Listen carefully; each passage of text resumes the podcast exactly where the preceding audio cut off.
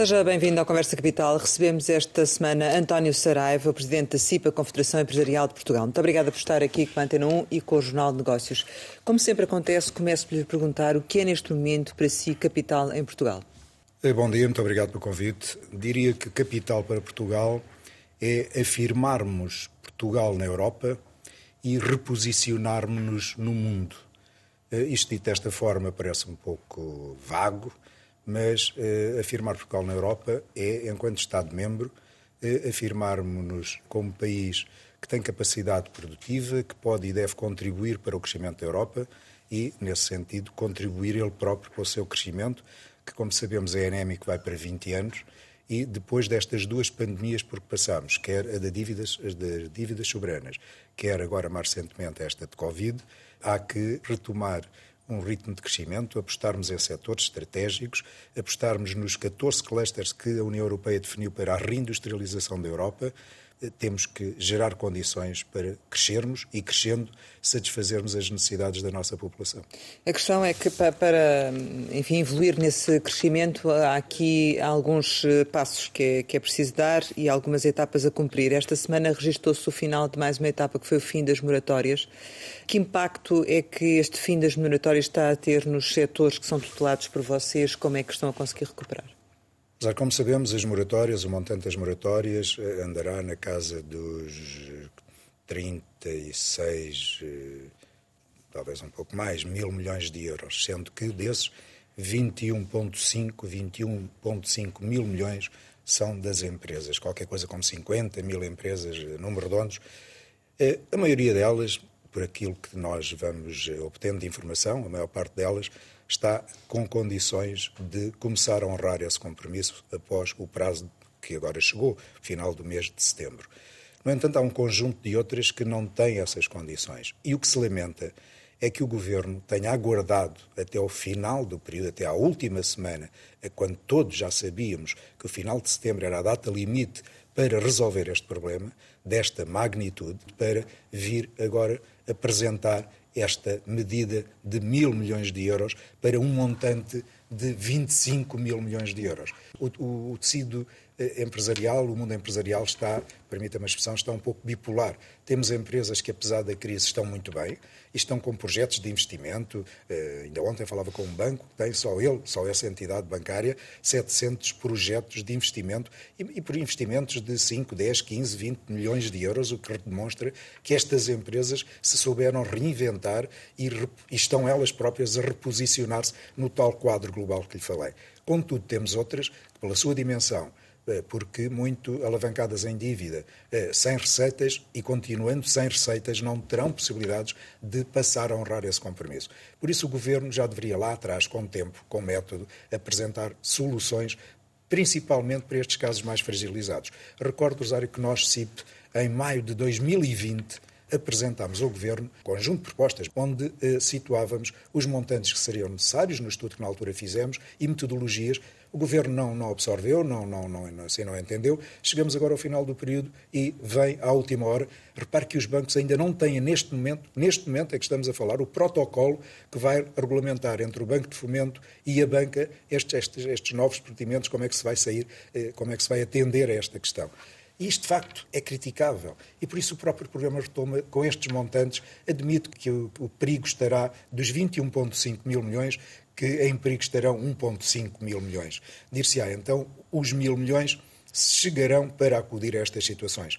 Não, porque, lamentavelmente, os mil milhões da retoma vêm com um quadro tão limitativo. Diz-se, não sei se é verdade, mas aquilo que me fazem chegar é que o Ministério das Finanças, na sua atitude mastodôntica de se tudo envolver e tudo refriar, a é que o Ministério das Finanças é omnipresente nestas questões e a linha retomar vem apenas para determinados setores, apanhará 10% dos CAI, estamos a falar dos Códigos de Atividade Económica, apenas 10% dos Códigos de Atividade Económica é que estão abrangidos por esta nova medida. Então, isso é significa que, do, do, seu ponto de vista, o Ministro da Economia até poderia ter ido um pouco mais além, mas do seu ponto de vista financeiro isso não foi possível? É? Admito que eu sou Ministro da Economia com o conhecimento que tenho da realidade das empresas e com, enfim, a capacidade que se lhe reconhece, se tivesse um grau de liberdade que não demonstrou ter, porque se tivesse, na minha opinião, a linha viria formatada com outro, de outra forma, não tão limitativa, e por isso o que parece é que o Ministério das Finanças, uma vez mais, se sobrepôs ao Ministério da Economia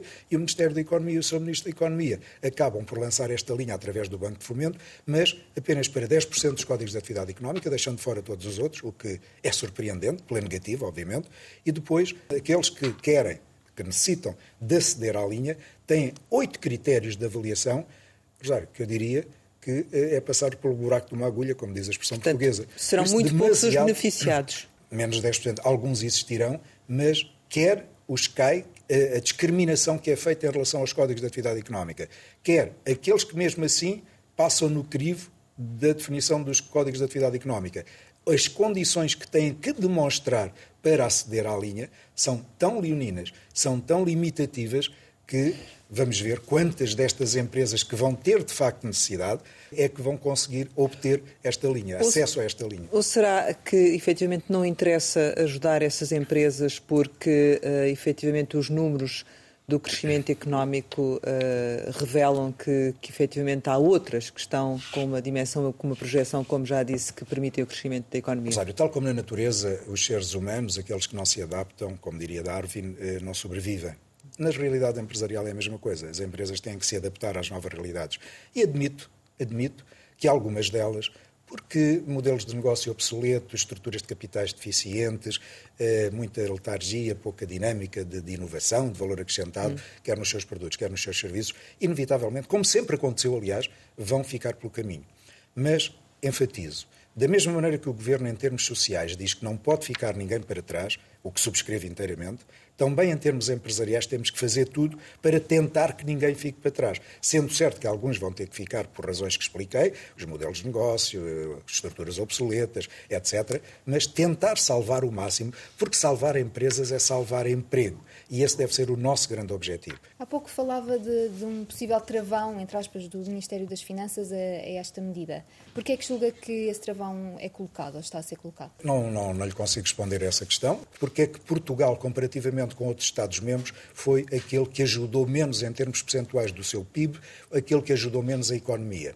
Sabendo, como sabíamos, que a União Europeia iria lançar medidas de apoio e tendo já alguma definição que a União Europeia iria tomar medidas de apoio aos seus Estados-membros. Porque é que Portugal, comparativamente com outros, foi aquele que menos ajudou. Mas não uh, chegou? Menos não, ajudou, mas não chegou? Não, porque as medidas, uh, os montantes foram baixos, é evidente que alguma coisa ajudou, porque entre nada e qualquer coisa, sejamos uh, práticos, entre nada e qualquer coisa é sempre preferível qualquer coisa. A questão é saber se qualquer coisa, que é a pergunta que me é feita, podia ir um pouco mais além. E a minha afirmação é que sim, poderia e devia ir um pouco mais além. Porque como eu comparo a ajuda do Estado português com outros Estados-membros da União Europeia, eu vejo que na altura ainda na União Europeia, eh, se considerarmos que o Reino Unido ainda na União Europeia carregou 16% do seu PIB para ajudar a economia, a Grécia, a França, enfim, não vou aqui listar todos, na ordem dos 7%, 9%, Portugal 3%. Foi isso, aliás, que levou a que Portugal se encontre hoje sozinho com a questão das moratórias, porque os outros Estados-membros, muitos deles, cederam a fundo perdido apoio às suas economias, e não foi pequeno, e dir-me, ah, mas a estrutura eh, das contas públicas, a debilidade das contas públicas, a dívida que temos, eh, não permitiria muito mais. Sim, mas recebendo como íamos receber da União Europeia, ajuda nesse sentido, e depois Portugal, situando-nos agora no PRR, eh, sem querer alongar, os 16,6 mil milhões de euros do PRR subdividem-se, como sabemos, 13,5, 13,6 mil milhões eh, de, de, do, do, fundo e depois 2,5 a fundo perdido, subvenções e, a fundo, e, e, e empréstimo de, a longo prazo. Uh, nestes 2,5 de empréstimos a longo prazo e praticamente sem juros, porque é que Portugal não foi mais ousado e, à semelhança de outros países, em vez de 2,5, não, não foi a 4 ou 5, ou o dobro daquilo que pediu? Isso teria sido decidido, aliás, dá semelhança do que fizeram outros países. E provavelmente tinha aí maneira de acudir em maior montante a esta necessidade. Por isso é que lhe pergunto, ou seja, é, é uma opção, foi uma opção governativa, Foi uma é? opção governativa, talvez com, eh, com receios de, de, de e por isso o Ministério das Finanças, que é quem, pelos vistos, superintende estas matérias, eh, teve demasiados receios, teve cuidados acrescidos, não consciencializou a dimensão do problema. Recordo-vos que a primeira medida em termos de ajuda à economia que o governo português lançou foi de 100 milhões de euros para ficarmos depois no final eh, nos 3, 4 mil milhões de euros. Então não se consciencializava logo no princípio, até por comparação com o que se estava já a passar noutros Estados-membros e noutros países do mundo, a dimensão do problema, o que isto ia causar à pandemia, empresas que iam encerrar completamente eh, pelas obrigatoriedades da Direção-Geral de Saúde, sem receita durante um ano e meio, como é o caso de algumas tipologias empresariais. Como é que estas entidades mantêm o seu emprego, mantêm as suas obrigações, sem qualquer receita de vendas dos seus produtos ou dos seus serviços? Têm, obviamente, que ser ajudadas. E a dimensão era desta magnitude. Claro que, presumo, não sei, mas presumo que tenha sido o excessivo cuidado, o excessivo receio do Ministério das Finanças em eh, não, não, não, não fornecer, não disponibilizar aos outros ministérios, nomeadamente o da Economia ou do Ministério do Trabalho, outros meios diferentes daqueles que os Portugal disponibilizou e que depois deu o que deu. Pergunta, mas foi, ajudou? Ajudou, salvou algum emprego, mas o que salvou emprego em Portugal, não tínhamos dúvidas disso, Rosário, foi a enorme resiliência das empresas. Estamos a 15 dias da entrega do Orçamento do Estado e os eh, patrões, através do Conselho de, das Confederações Patronais, já deram a conhecer as suas propostas. Eh, teme que esta negociação do Orçamento acabe ser prejudicada eventualmente pelo resultado das, das eleições autárquicas, vai condicionar a discussão e com isso também nomeadamente a discussão à esquerda, e com isso também a possibilidade de as vossas propostas serem acolhidas?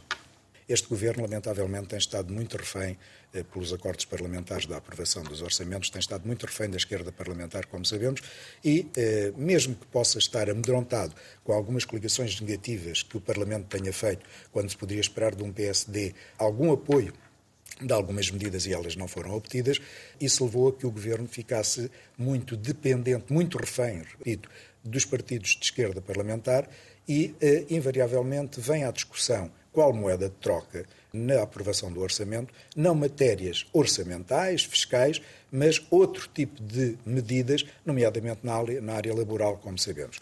Para nós, há campos distintos.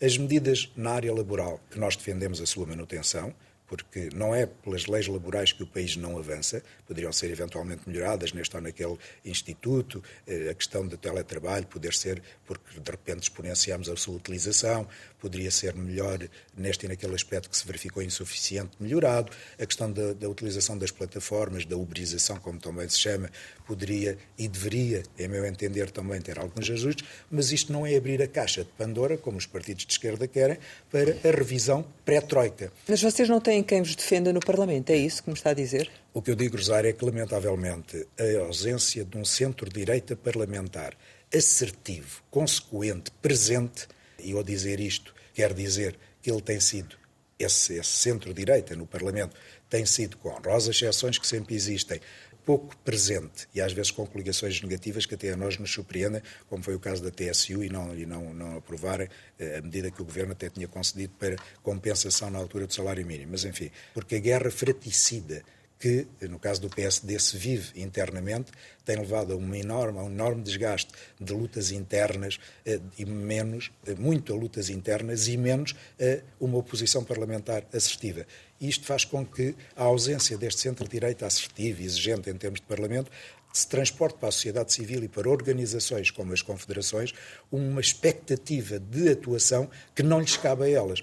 Mas estas propostas do, do, orçamento têm que ser eh, discutidas eventualmente com o Governo, não é? Pela primeira vez, como se sabem, pela primeira vez conseguimos que as cinco confederações, as quatro com assento na concertação social e a Confederação da Construção, pelo peso que tem, pela, pela, pela, pela aquilo que representa no tecido nacional, estas cinco confederações, pela primeira vez em termos históricos, uniram-se nesta criação do Conselho Nacional das Confederações Patronais e pela primeira vez apresentámos um caderno de propostas conjunto, isto para evitar aquela coisa que, aquilo que às vezes até parecia um pouco ridículo, que os patrões, independentemente do setor de atividade que defendem, viessem cada um com as suas propostas, sendo que aqui e ali admito que algumas até se pudessem eh, contradizer. Desta vez tivemos essa, eh, essa coesão de, de esforços. Mas vão reunir com o Governo? Estamos em conversa vamos reunir com o Governo, mandamos, a, mandamos o nosso caderno para todos os ministérios, solicitamos audiências, aguardamos agora, porque enfim o tempo autárquico também não permitiu eh, que as agendas cumprissem,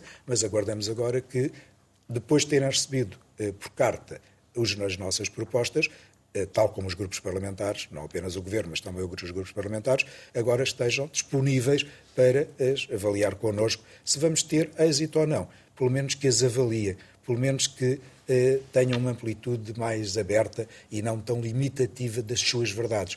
Parte significativa das vossas propostas tem a ver com a parte fiscal, digamos assim, que é realmente um, uma reivindicação muito, muito antiga das empresas, descida do IRC, eh, as mudanças também no IVA, mas eh, como nos acabou há pouco de dizer, o Ministro das Finanças não parece muito sensível. Por isso lhe pergunto se vocês partem para esta, enfim, este diálogo com o Governo e com os partidos, com a percepção de que algumas destas medidas possam ter cabimento no orçamento, até em função daquilo que já foi dito pelo Primeiro-Ministro, que falou, por exemplo, das mudanças nos escalões do IRS. Mais uma vez, o Sr. Primeiro-Ministro, sob orçamento, fala em rendimento das famílias, em melhoria do rendimento das famílias. Facto que acompanhamos. É necessário aumentar o rendimento das famílias à medida que a economia vá gerando condições para sustentadamente ir repondo, melhorando esses rendimentos. Mas, mais uma vez, as empresas estão ausentes. E por isso eu já disse e repito que este orçamento e esta estratégia de governo tem muito tacitismo eleitoral e tem pouca estratégia económica. Porque as empresas, uma vez mais, na nossa opinião, estão ausentes de medidas. Fala-se no IRS, porque se querem mexer no terceiro e no sexto escalão, na hipótese remota de dar mais rendimento às famílias, mas por outro lado, estamos a assistir a aumentos brutais da energia, estamos a assistir a matérias-primas escassas e cada vez mais caras. Isto vai ter reflexo nos preços. Do que é que me serve eu dar, eh, vou dar um número só para quantificar, obviamente, dar mais 5 euros eh, a um cidadão, se depois lhe vou obrigar a gastar mais 10 nos aumentos de preços que, invariavelmente, estes factos que apontei vão implicar. Eh, vai ficar com mais rendimento disponível, esse cidadão não creio que vá. Mas é IRS, então e o IRC? Este partido do governo, o PS, lá atrás, bem sei que com outra liderança, mas eu quando mudo uma administração de uma empresa, não mudo a empresa. Muda a administração, mas a empresa é a mesma e tem as suas responsabilidades e tem que honrar os seus compromissos. Eu vejo assim o governo, o país, o Estado, de uma pessoa de bem.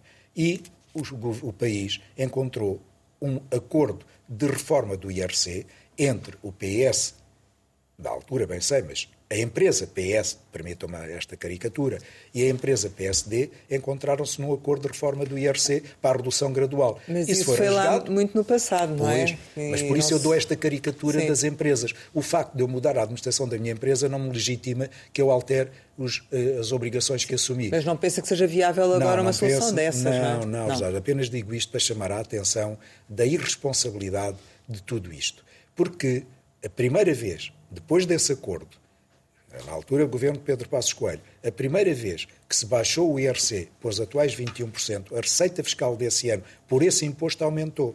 Por isso, se me vierem dizer que baixar a taxa de IRC vai reduzir eh, e vai perigar as contas desta ou daquela maneira, eu dou este dado. Porque é que não se dá um sinal? Porque é que, da mesma maneira que se mexe no IRC, no IRS, perdão, para a melhoria do rendimento aparente das famílias, não se sinaliza tão bem eh, e, e, e deixamos de nos esquecer das empresas e da economia e não se sinaliza tão bem qualquer coisa para as empresas. E não é preciso ir à taxa nominal do IRC, poderia ser como nós sugerimos, a, a derrama estadual, a eliminação gradual, gradual, nem teria que ser imediata, a questão das tributações autónomas, que é um escândalo, o pagamento especial por conta, que se mantém, enfim, já temos aqui um, um sinal. Conjunto, Vocês um querem um sinal? O IRS não é um sinal. O IRS vai dar assim uma substancial alteração na melhoria da receita das famílias. Não vai? É um sinal que se dê um sinal às Mas empresas. Mas em relação, em relação, há pouco falava do aumento dos custos da energia, Uh, faria sentido uma nova redução, por exemplo, do IVA da eletricidade? Eventualmente sim, não, não, não, não vou teorizar sobre isso porque isso tínhamos que fazer contas uh, e o IVA da eletricidade responde aquilo que já houve lá atrás, poderia representar até para as famílias alguma melhoria. Agora, as empresas, o grande problema das empresas é que nós, nós, eh, Europa e muito dentro da Europa, a Península Ibérica, estamos com a tempestade perfeita, porque ainda ontem atingíamos os máximos históricos do megawatt que atingimos pela primeira vez 216 euros megawatt-hora, o que é uma coisa que ninguém, ninguém esperava há dois meses atrás. E as empresas têm que suportar estes custos, porque até contratos que já estavam feitos em que garantia a manutenção do preço com os seus fornecedores, estão hoje esses fornecedores, porque não conseguem absorver este, este esmagamento e esta adulteração das margens de comercialização, a rasgar a denunciar esses contratos de estabilidade de preços e a virem renegociar eh, o fornecimento de energia para, aqueles, para aquelas grupagens que na altura se negociaram, ou seja, as empresas estão a sofrer uma tempestade perfeita. E este brutal aumento de custos de, de, de, das, das matérias-primas, da energia, faz com que possamos temer a inflação porque de facto há critérios, há fatores de produção que nós não controlamos. Eu posso rentabilizar a minha empresa eh, otimizando, desenvolvendo novos produtos, novos mercados, rentabilizando, causa, provocando eficiências. Agora, se de repente aquilo que me entra a porta dentro que não, é, não está sob o meu controle, como é a energia, como é a legislação e etc., eh, eu, sou, eu tenho uma envolvente onde sou competitivo ou não sou competitivo. E cada vez mais Portugal, por questões internas e por questões externas, é cada vez menos competitivo. Felizmente, que apesar disso, temos empresas que, cujo modelo de desenvolvimento, critérios de especialização, inovação, etc., estão bem, mas ainda estão bem eh, sem ter ainda refletido estes brutais aumentos e estas dificuldades de obtenção de matérias-primas. Porque a retoma que está a ser feita está a ser mais lenta porque a falta de matérias-primas, e depois vamos tendo estes exemplos, a Auto Europa que fecha durante um tempo, eh, a aquisição desta ou daquela matéria-prima, o aço, o ferro, o alumínio, para algumas produções que não existem, os chips e os polímeros para os automóveis. Eh, temos aqui uma cadeia global de abastecimento que, ao ser interrompida por falta de matérias-primas ou por brutais aumentos dos seus custos, tem inevitável reflexos nas produções das nossas empresas. A CIP, a CIP esteve, esteve, a falar com o Governo sobre a utilização do Fundo Ambiental para atenuar estes custos. Já há novidades sobre o que pode ser feito? Uh, não, o fundamental, que inicialmente estava quantificado na ordem dos 150 milhões de euros, está hoje, palavras do Sr. Ministro Matos Fernandes, o Sr. Ministro do Ambiente, uh, uh, na ordem dos 270. Ou seja, temos aí uma almofada maior, onde o Governo, há pouco perguntava uma questão do IVA, pronto, mas temos aí no fundamental, digo eu, eventualmente alguma almofada que, bem utilizada com determinados critérios, pode amenizar, atenuar este brutal aumento. Temos outra questão que estamos a discutir com o Governo, que é a questão da interruptibilidade dos grandes consumidores. E quando falo dos grandes consumidores, falo da siderurgia, falo da navegação, enfim, aqueles que, que produzindo muito eh, têm também necessidades de consumo de energia muito altos. À semelhança de outros países, a interruptibilidade era uma forma de minorar o custo de energia eh, para estas entidades, comparando-as ou dando-lhes critérios de comparabilidade com outras eh, empresas de outros Estados-membros, mais uma vez sempre circunscrevendo-me só à Europa. Se vamos retirar, como o Governo quer retirar, essa questão da interruptibilidade, o que nós estamos a sugerir é que pelo menos a prolongue até, até se definir um outro critério, seja ele, ou venha ele a ser qual for.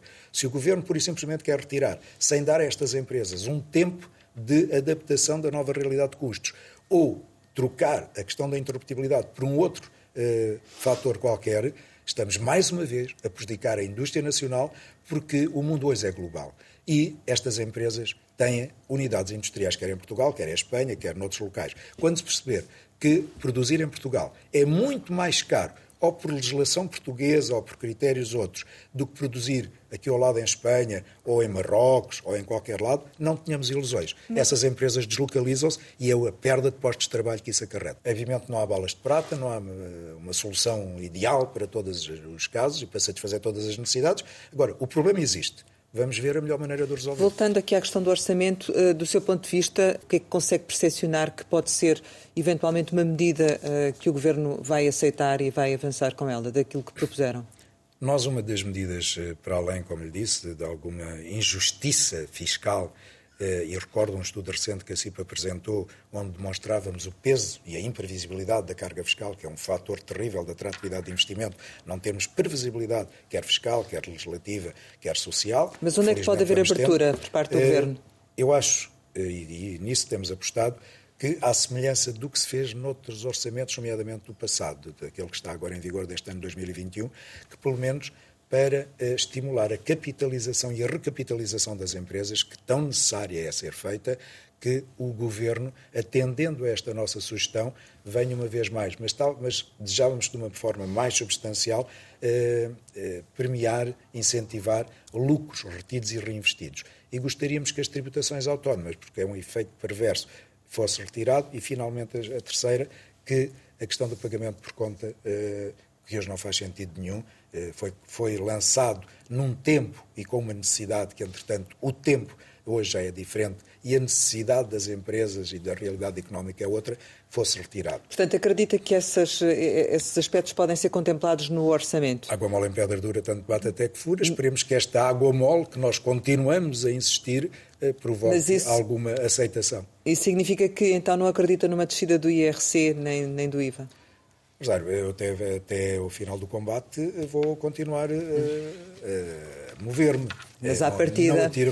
Não, não, eu sou otimista por natureza e a minha, a minha, quando digo a minha, da minha entidade, da entidade que defendo, e sei que os outros, as outras entidades a mesma coisa, eh, porque estamos convencidos da razão que nos assiste. Quando nós estamos conscientes da verdade que nos assiste e da razão que nos assiste, não desistiremos desse, desse pedido. Que tipo de orçamento é que acha que vamos ter este ano, em termos gerais? Um orçamento de continuidade, lamentavelmente, uma vez mais, sem atender à realidade das empresas e às suas necessidades e a contar, de facto, já aqui ou ali, muito com o Plano de Recuperação e Resiliência, que, ao invés de eh, apostar no tecido empresarial, de levar as empresas a apostar naqueles 14 clusters que a União Europeia definiu como fulcrais para a reindustrialização da Europa e cada Estado-membro, ou em vez de dar condições para que as empresas, apostando nesses clusters e entrando em cadeias globais de abastecimento e contribuindo para aqueles 137 produtos que a União Europeia definiu, eh, não, mais uma vez é um orçamento de continuidade e que aqui a elite cosmética de aparente melhoria do rendimento das famílias e pouco mais. E o salário mínimo será matéria também para discussão no âmbito deste orçamento e para uma discussão entre os partidos, ou parlamentar, ou de concertação social? Admito que o salário mínimo para o governo, em termos de orçamento, tenha algum reflexo, porque invariavelmente quem mais ganha com o aumento do salário mínimo é o governo, é o Estado. O governo, enfim, é o Estado porque a receita carregada com os 23,75 dos 30 aos dos 40 euros, que vai aumentando, vezes as 750 mil pessoas que o recebem, o Estado é o grande beneficiário do aumento do salário mínimo. Por isso admito que sim, que esteja a contar com essa verba eh, para o orçamento. Mas devem ser discussões separadas. O orçamento, uma vez mais, deve ser discutido em Assembleia com os partidos com assento parlamentar, com os parceiros sociais e as suas propostas, mas o salário mínimo, como tem que acontecer sempre, deve ser dialogado e não imposto, dialogado em sede de concertação social.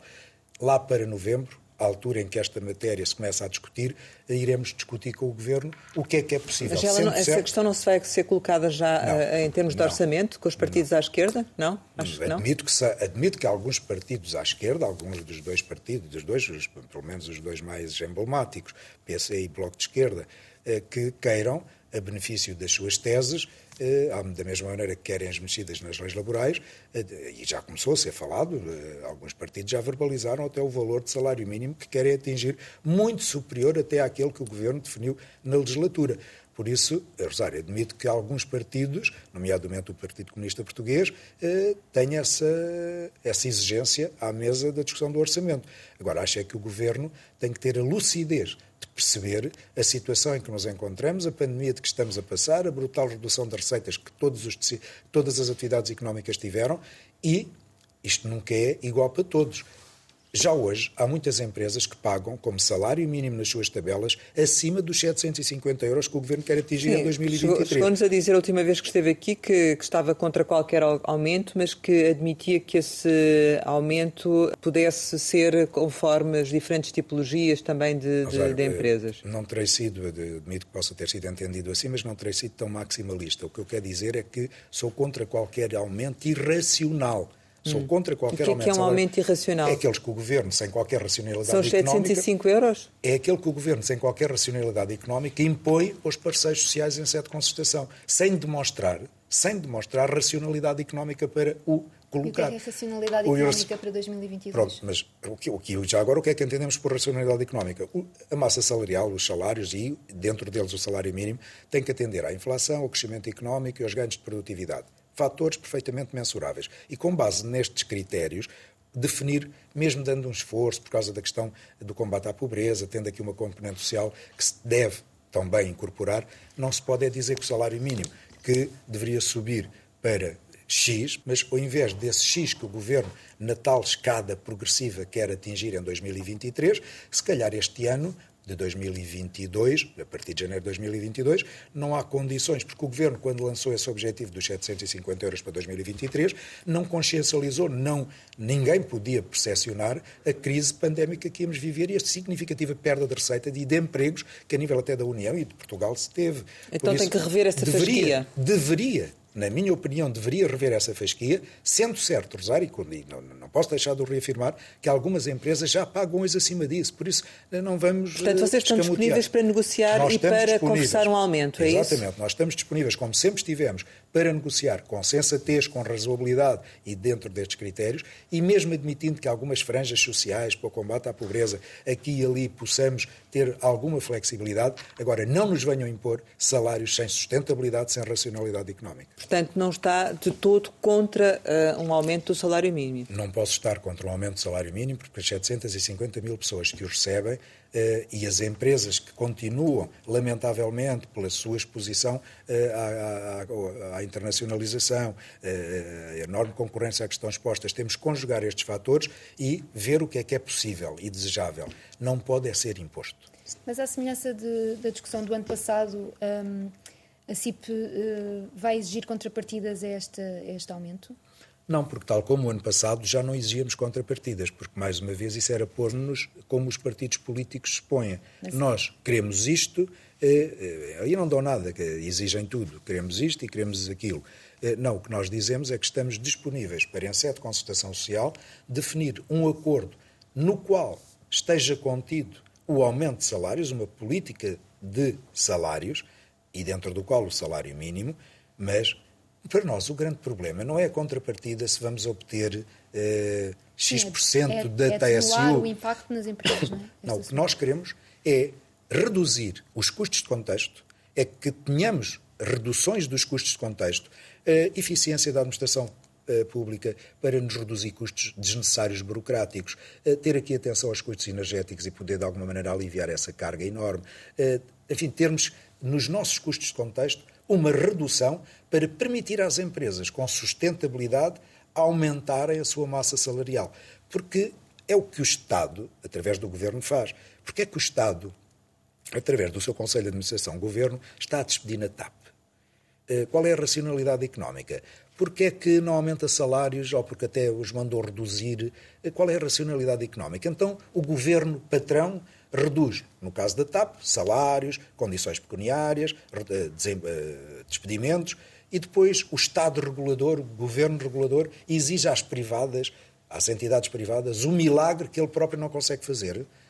Sejamos intelectualmente honestos e olhemos para o país e, mais uma vez, enfatizo, coloquemos o país numa rota de crescimento, coloquemos Portugal no seu lugar na Europa, reposicionemos Portugal no mundo. Eh, e isso exige estratégias, visões eh, que lamentavelmente não se vão tendo. Mas já há muitos anos que, que, que enfim, que participa nestas discussões do, do, salário mínimo e por isso o que lhe pergunto é se este ano uh, será diferente do que tem acontecido nos anos anteriores, ou seja, que o, face à, à impossibilidade de consenso que acaba por o governo definir aqui o, claro, o valor, não, não, é? Não, não uh... obviamente não, não, não tenho essa expectativa, tenho que confessar, não tenho essa expectativa, porque o ano passado o salário mínimo que atingiu o valor que atingiu, estes, os atuais 665, num ano em que já estávamos a viver a pior crise das nossas vidas e o governo não teve o mínimo de sensibilidade de incorporar isso e aliviar eh, Sim, o esforço, que é que faz... não faz, nada me faz pensar que este ano, que já estamos até com alguma retoma, que vai fazer coisa diferente. Obviamente não, não espero isso. Agora, não posso é que em eh, justeza eh, de posições e em raciocínio, que me parece perfeitamente sensato, continuar a chamar a atenção para alguns aspectos que continuam a estar ausentes da discussão. E tem que haver racionalidade porque as empresas possam sustentadamente garantir aumentos salariais, sustentadamente, hum. não é aumentá-los e passado dois meses fecharem as portas, é sustentadamente Mas isso tem acontecido, ou seja, o Governo... Casos impõe este valor e isso tem tido consequências efetivas na, depois no tecido de, das empresas, este aumento do valor do salário mínimo, que tem sido imposto pelo Governo? Sim, em alguns casos. Sim, em alguns casos tem levado empresas a situações terríveis. Dir-me, mas ela já, enfim, não vou dar nomes até para não ferir suscetibilidades, mas não numa mancha global, dizer, eh, não faço aquela relação direta, aumento de salário mínimo, eh, certo. X% de desemprego. Não, mas em, algumas, em alguns casos, em empresas mais expostas à concorrência internacional, com estruturas mais frágeis e que por isso eh, a massa salarial tem muita importância, em alguns casos empurrou-as para alguns despedimentos e mais fragilizadas até para alguns encerramentos. Mas eh, já falou que de, de, da questão das contrapartidas, que não, não é esse o caso, mas efetivamente para alcançar este valor, por exemplo, dos 705 euros, as contrapartidas às vezes poderiam produzir efeito nas empresas ou não? O empresário já está a apontar que é 705 euros, está obviamente matematicamente a dividir o objetivo da legislatura num ponto em que nos encontramos dos 665 aos 750 e está já aí a dizer que o próximo escada, o próximo escalonamento anda de... É evidente que é o raciocínio lógico, não, não, não, não vamos tapar o sol com a peneira, mas não, não tem que ser forçosamente assim. E as contrapartidas, repito, o que nós, empresários, queremos não é benefícios, ajudas desta ou daquela natureza. Queremos racionalidade das medidas, queremos dar sustentabilidade às nossas empresas e por isso não nos obriguem a coisas absurdas fora de qualquer... E estes 705 são absurdos? Esses 705, em alguns casos, para algumas tipologias empresariais, são excessivos. E deixe-me dizer porquê. Ah, então havia aqui dois andamentos? Uns... Provavelmente, Rosário, eh, provavelmente, se tivéssemos uma discussão séria... Eh, bem definida, analiticamente encontrada, provavelmente esse seria o caminho. E deixe-me dizer porque é que eu digo isso. Porque nós falamos sempre, ah, 665 é um ordenado baixo. É, ninguém pode dizer que não é. Agora, a empresa, e isto é que, nos, é que tendemos a esquecer, é que a empresa, para pagar os atuais 665, tem que ter 980 euros em caixa. Porque esquecemos que os 665 somam 23,75 para a TSU mais os 11% do próprio trabalhador, mas esse eu não conto porque é do trabalhador, mais 3% para encargos, o Fundo de Compensação de Trabalho, seguros eh, obrigatórios. Se a empresa tem que ter em caixa 983 euros para pagar 665 ao trabalhador. E é este esforço que vai passar para 1.100 praticamente, se for os 705, que, as, que algumas empresas não conseguem, da venda dos seus produtos ou serviços, retirar de margem para pagar os 700, 800 salários, porque é destas dimensões empresariais, porque é têxtil, confecção, algumas tipologias destas, eh, muito expostas à concorrência internacional, e é aí que eu digo, depois isso provoca que é o aumento brutal da massa salarial, leve à necessidade de reajustamentos e a algum despedimento. É aí que eu digo que pode hum. provocar isso. Temos que, que, avançar, porque já estamos praticamente a terminar. Queríamos ainda colocar aqui uma ou duas questões sobre legislação laboral e sobre o PRR. E sobre a legislação laboral, em concreto, também a minha questão é se de alguma forma uh, também vai condicionar a discussão do orçamento ou não. Uh... Não, uh, por isso mesmo eu lhe disse no princípio desta conversa que separamos as águas queremos discutir uh, algumas matérias, porque já vinhamos discutindo o livre verde uhum. uh, lá atrás, com o governo. Uh, e por isso queremos. Agora é a agenda do trabalho digno, não é? Agora é a agenda do trabalho digno, a precariedade, a uberização, as plataformas, etc. Mas continuamos disponíveis para, em sede de concertação social, melhorar este ou aquele aspecto que, em concertação social e em diálogo tripartido, se possa encontrar melhorias naquilo que se detete que é possível fazê-lo. Mas está a sentir é muita pressão sobre esta discussão, ou não? Estou a sentir que o Governo, eh, primeiro porque o tem escrito no seu programa eleitoral, depois porque quer satisfazer alguma exigência, não a totalidade, porque isso seria absurdo, mas alguma exigência dos partidos à esquerda parlamentar para a aprovação do orçamento, está com uma pressa de atingir algumas destas medidas para ter como entregar a esses partidos à guisa de compensação da aprovação. Sinto, sinto que há alguma pressão. O Governo decidiu colocar a responsabilidade sobre a exigência das máscaras nos locais de trabalho sobre as empresas. Que critérios é que a CIP entende que devem ser seguidos neste caso?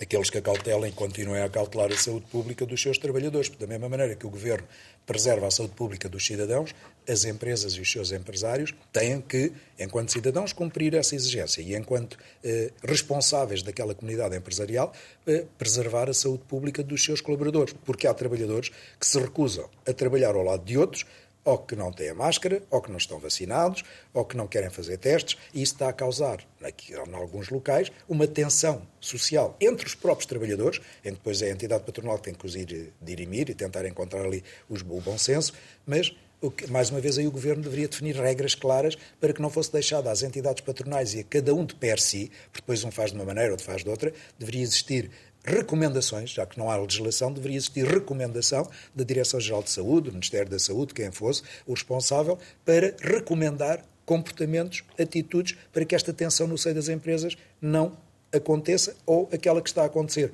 não aumente a valores uh, ou a pontos ingeríveis. Mas até lá uh, a utilização de máscara deve ser mantida?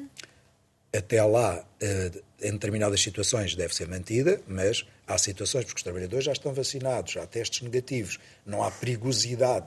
Se já há uma razoável certeza que o perigo não é tão grande, admito que em determinadas situações, olha, esta que estamos aqui, estamos em ambiente de escritório, se houver afastamento, eh, porque, porque é obrigar à utilização de máscara. Situações em que a proximidade seja maior e haja algumas dúvidas, mais uma vez o bom senso a funcionar. Uh, Queria lhe perguntar uh, também um pouco a propósito de tudo o que fomos conversando aqui ao longo desta, desta Conversa Capital, se do seu ponto de vista faria sentido uma remodelação governamental?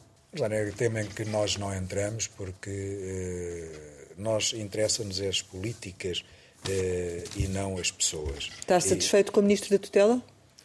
Estou satisfeito com aquilo que o Sr. Ministro da Economia tem tentado fazer eh, mas eh, percepciono que ele, como já disse aqui nesta conversa, tem tido dificuldades que provavelmente nem ele próprio esperava no relacionamento com as finanças. Então não está satisfeito com o Ministro das Finanças? Regra...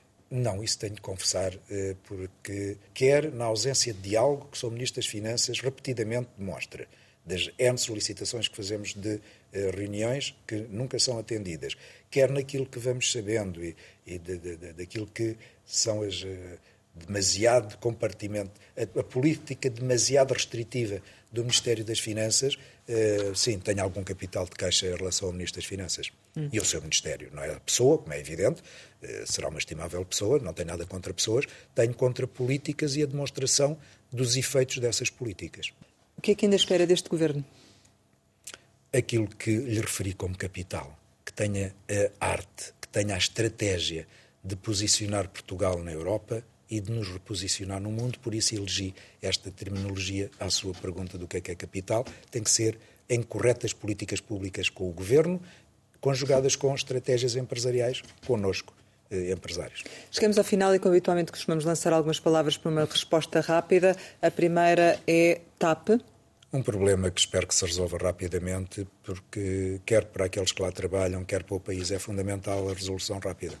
CP. Uh, uh, um caso recente de alguma uh, descoordenação dentro do governo e a limitação que essa empresa pública demonstrou sentir, juntando-se àquelas que nós, privadas, já vimos sentindo há muito tempo. Câmara de Lisboa?